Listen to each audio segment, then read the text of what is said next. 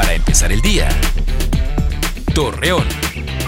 Muy buenos días, miércoles 20 de octubre le presentamos la información para empezar el día. Según un reporte del Consejo Cívico de Instituciones de La Laguna, informó que Coahuila se ubica en el sexto lugar de decesos de mujeres por cáncer de mama, de las cuales se encuentran entre los 50 y 70 años de edad. Luego de que una menor fuera rechazada para recibir la vacuna contra el COVID-19, su padre, el señor Fernando Morales, anunció que le fue aplicada la dosis en el Hospital General de Especialidades de Gómez Palacio. Durante el evento trenzatón realizado por diferentes dependencias en la explanada de la presidencia de Gómez Palacio, se tuvo buena respuesta de mujeres, niñas y hombres para la donación de cabello humano que tiene como objetivo elaborar pelucas oncológicas para personas personas que padecen o tuvieron cáncer. Sergio González Romero, secretario de Salud en Durango, dio a conocer que durante los próximos 15 días este estado se mantendrá en semáforo epidemiológico verde.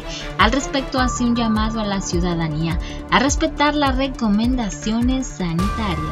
Hoy se celebra el Día Mundial de la Osteoporosis. Con ello se busca que la población acuda a revisiones para un tratamiento oportuno. Asimismo, crear conciencia sobre esta enfermedad que provoca huesos frágiles y más propensos a fracturarse. Acompáñenos con toda la información dos minutos antes de las 8 de la noche por Mega Noticias. Para empezar el día.